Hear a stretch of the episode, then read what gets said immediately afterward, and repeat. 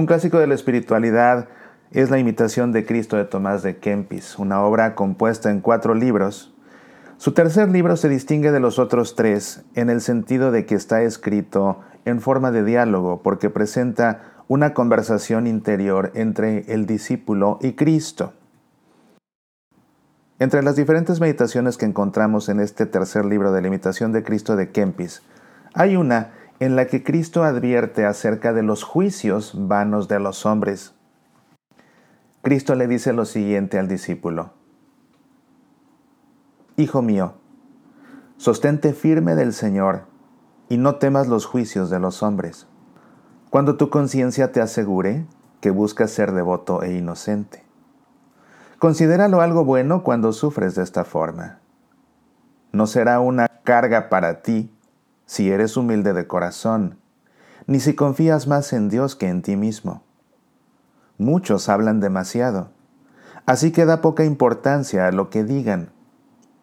Tampoco es posible satisfacer a todo el mundo. San Pablo intentó complacer a todos en el Señor y estar disponible para todos.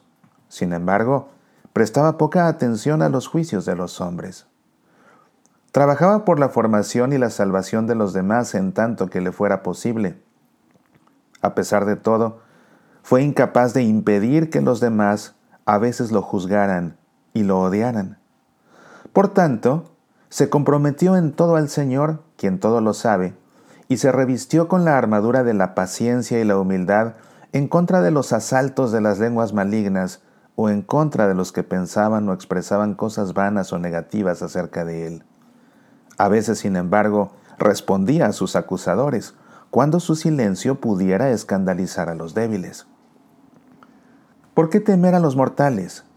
El ser humano está aquí hoy y desaparecerá mañana. Mantén el temor a Dios y no te será necesario tener miedo a los demás. ¿Qué pueden los demás hacer realmente en tu contra con palabras e insultos? Aquellos que te atacan se hieren a sí mismos más que a ti, y donde quiera que se encuentren, no escaparán al juicio de Dios.